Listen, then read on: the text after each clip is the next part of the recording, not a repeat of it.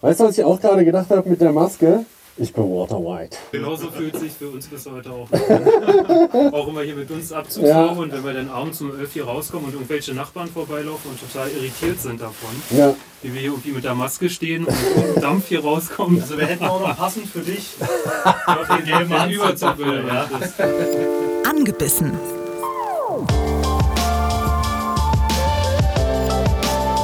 Der ABB Angel Podcast Rössler und Erik Mikan.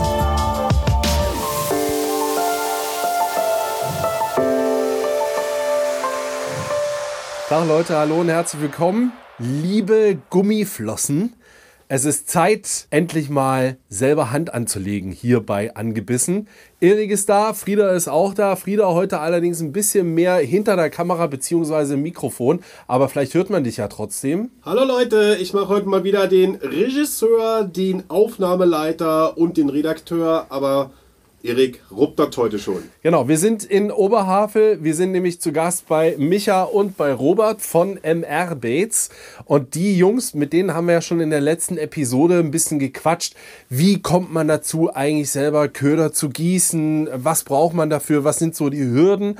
Und jetzt heißt es eben, selber machen. Ich habe in meinem Leben noch nie selber Köder gegossen. Ich freue mich riesig drauf.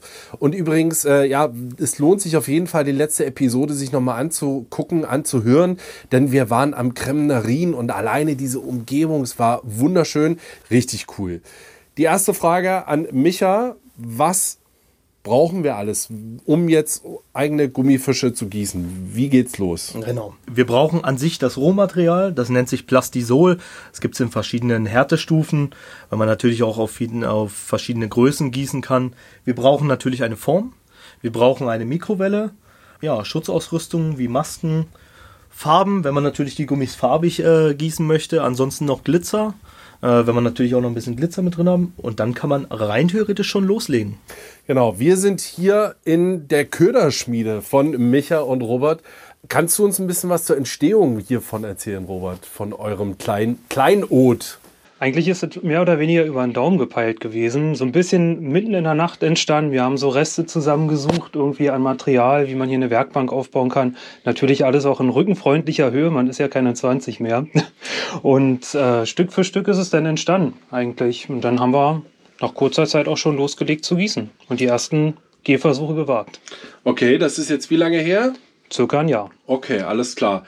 So, dann bin ich mal sehr gespannt. Jungs, ähm, lass uns loslegen. Was brauchen wir zuerst? Was machen wir zuerst? Ähm, als erstes das Rohmaterial erhitzen. Äh, wie gesagt, das Gießen zum allerersten Mal. Zeigt am besten Robert einmal so einen Durchgang und dann kannst du schon selber äh, Hand anlegen, Erik. Okay, cool.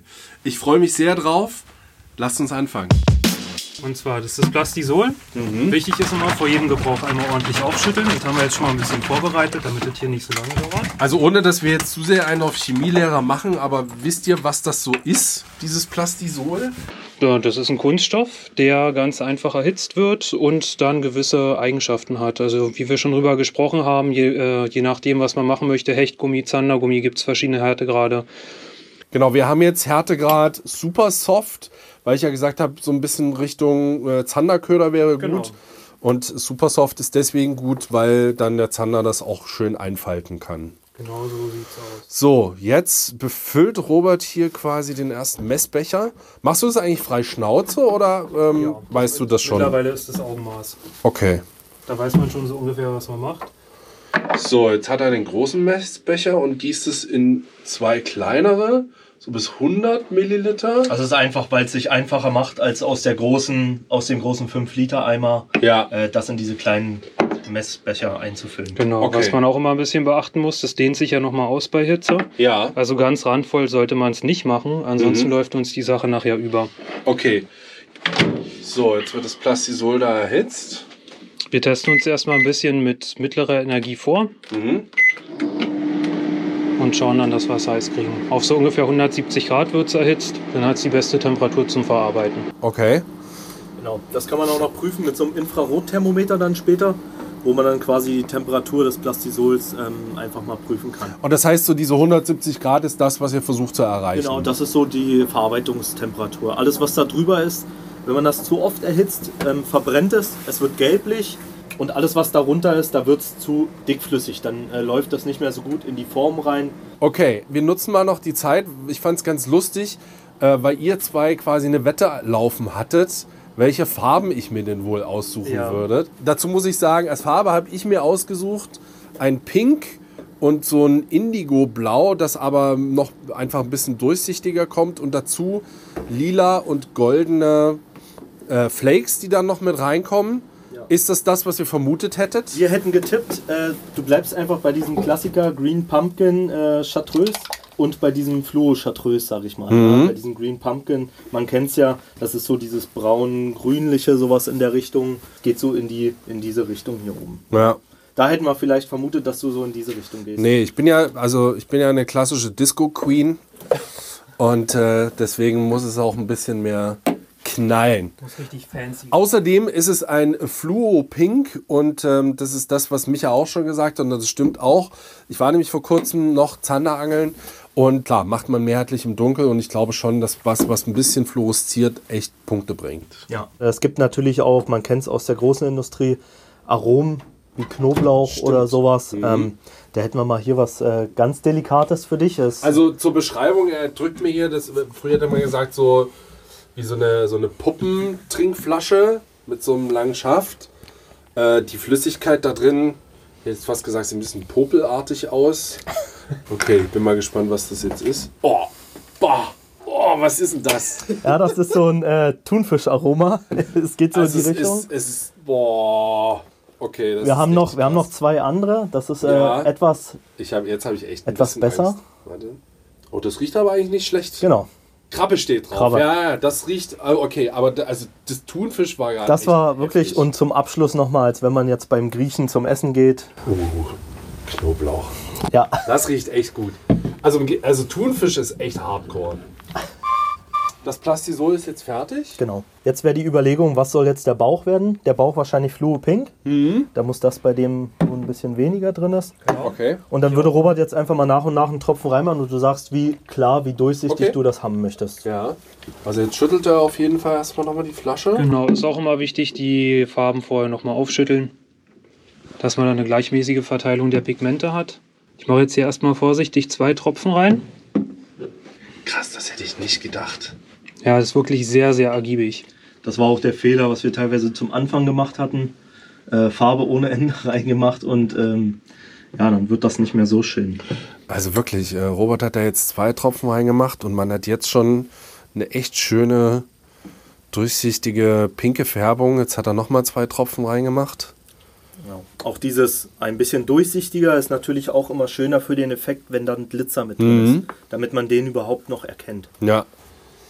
Welchen Glitzer wolltest du da jetzt bei dem unten drin haben im Bauch? Also ich weiß, also ihr, ihr seid ja sozusagen die Experten und die Auskenner. Ich hätte jetzt gesagt, ähm, für das Glitz, also fürs Pinke, äh, hm, schwierig. Dann würde ich sagen, unten vielleicht das Gold in das, in das Fluo Pink und oben in dieses Indigo einfach dann das lila Ja. Glitzer rein.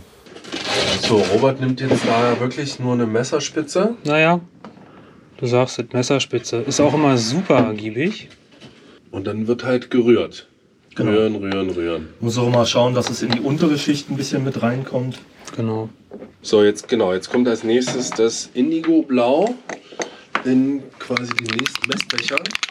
Und jetzt müssten wir mal gucken, wir müssen es mal wieder ein bisschen erwärmen. Genau. Es Man kühlt gerade aus. Ja, Man sieht hier oben schon, dass es fest wird. Ist aber gar kein Problem. Ah, das kann man dann einfach nochmal Genau. Mikrowelle, zack drin. Genau, man muss jetzt mit der, mit der Power achten bei der Mikrowelle. Wir arbeiten dann da nur mit 30 Prozent. Ähm, da muss man halt immer vorsichtig sein, ansonsten verbrennt es doch recht schnell. Ja, Farbe gefällt mir richtig gut. Ja, und dann machen wir jetzt noch den Goldglitzer rein, oder? Ja, Den wolltest du ja noch haben. richtig, genau. Gut, gut, dass hier Leute mitdenken. Ich hätte es in der Zwischenzeit schon wieder vergessen. Bin ich ehrlich. Wir machen es ja nicht zum ersten Mal. Ja, so ein bisschen mehr als eine Messerspitze, weil die Farbe ja jetzt schon relativ deckend ist, Mhm. dass da auch am Ende noch was bei rumkommt. Das ist auf jeden Fall wirklich was von Disco, finde Eine ich. richtige Havelfarbe, ne? Sieht ein bisschen aus wie Disco-Wackelpudding, ne? Mhm.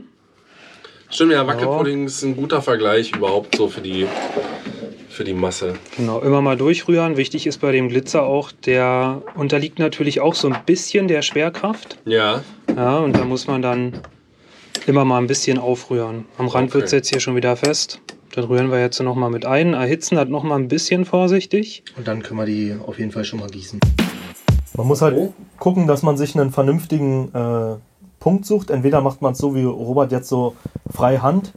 Wenn man anfängt, empfehle ich immer die Hand irgendwo ein bisschen abzulegen. Ja. Dann entscheidet man natürlich, wie viel Bauch gießt man jetzt. Ja. Also wie hoch soll der Bauch kommen. Aha. Ähm, und dann muss man jetzt einen kurzen Zeit abwarten, dass sich quasi wie so eine kleine Haut bildet. Ja. Ansonsten, wenn man jetzt das nächste heiße Plastisol äh, aufbringt auf die zweite Schicht, würde sich das vermischen ineinander. Ja. Und dann äh, hat man keine klare Trennung mehr unter diesen beiden Farben. Jetzt geht's los. erstmal den Bauch. Also ich stelle mich jetzt auch mal so breitbeinig hin, wie Robert. Und dann hat er gesagt, Hand vielleicht ein bisschen ablegen. Ich versuche mal die Hand hier so dagegen zu drücken ein bisschen. Einfach an einer Stelle reinlaufen lassen, bis du die Höhe erreicht hast, also bis das Plastisol so weit angestiegen ist, wie So, du deinen Bauch haben möchtest. da ist schon mal das erste Mal gekleckert. Prima. Das ist gar nicht schlimm. Aber ich denke, so ist ungefähr gut für den Bauch. Wenn das jetzt, äh, das kühlt auch recht schnell da oben aus. Ah, da kann man es einfach... Ah, Genau. okay, also ich fange an. Schwanz und lass es da reinlaufen. Ja gut, ruhig ein bisschen schneller. Bisschen schneller, okay. das sieht gut aus. So, jetzt kommt's. Jetzt kannst du nach vorne gehen. Jetzt gehen wir langsam nach vorne. Bis ungefähr hier hin. Und jetzt lassen wir es laufen. Einfach mal laufen lassen. Ich wollte es nicht sagen. Ach, der lag so auf dem Elfmeterpunkt. Sieht gut aus, Erik, wirklich. Vor allem, wie sich das hier vorne dann zusammenschiebt. Das hätte ich halt nicht gedacht. Das finde ich so spannend, dass man das einfach wirklich äh, laufen lassen kann. Äh, und es sich von alleine verteilt. Das macht total Spaß. Weißt du, was ich auch gerade gedacht habe mit der Maske? Ich bin Walter White. Es fühlte sich gerade ein bisschen an wie bei Breaking Bad. Wir sind aber nicht im Campinganhänger. Oder Wohnmobil. Genauso fühlt sich für uns bis heute auch. an. auch immer hier mit uns Abzug Ja. und wenn wir dann abends um 11 hier rauskommen und irgendwelche Nachbarn vorbeilaufen und total irritiert sind davon, Ja. wie wir hier irgendwie mit der Maske stehen und Dampf hier rauskommt. Also wir hätten auch noch passend für dich auf den gelben Anzug Überzug will. ja.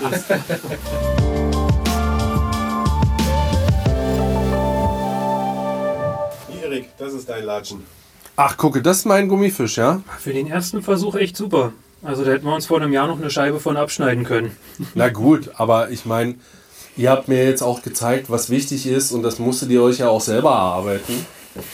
Das äh, sind ja Sachen, das, die wusste ich ja jetzt nur durch euch. Okay, Robert, wir sind beim letzten Schritt. Was machen wir jetzt noch? Jetzt werden die Gummifische nochmal gedippt, also mit so einer Art äh, Schutzschicht überzogen, auch wieder aus einem weichen Plastisol, was sich wie so ein hauchdünner Film darüber legt. Dafür sorgt, dass die Augen noch richtig haften bleiben und die einzelnen Schichten nicht auseinanderreißen beim ersten Raubfischanbiss. Okay, alles klar, dann machen wir das jetzt. Wir haben auch die Masken wieder auf. Einfach bis über diesen, wo der Bauch endet, Ja. bis darüber, damit das äh, keine Sollbruchstelle ergibt. Okay. Einfach Also. einmal kurz rein, gleich wieder Ja. raus, abtropfen lassen. Abtropfen lassen, so. Genau, das Okay. reicht schon. Und dann stecke ich ihn hier so ein bisschen rein. Genau, in die Schwanzwurzel am besten, unten, da wo das dicke Stück ist. Ja. Genau. Ja, da ist es auch schon geschafft. Also ich bin echt begeistert. Die Arbeitsschritte, wenn man es ein bisschen drauf hat, ich hatte natürlich eine super Anleitung von Micha und Robert, aber ich bin mit dem Ergebnis super zufrieden. Die Disco Queen, davon habe ich so eine ganz alleine gemacht und bei den anderen haben mir Micha und Robert ein bisschen geholfen. Aber es ist einfach echt unfassbar toll, was man dann für ein Ergebnis so in der Hand hält.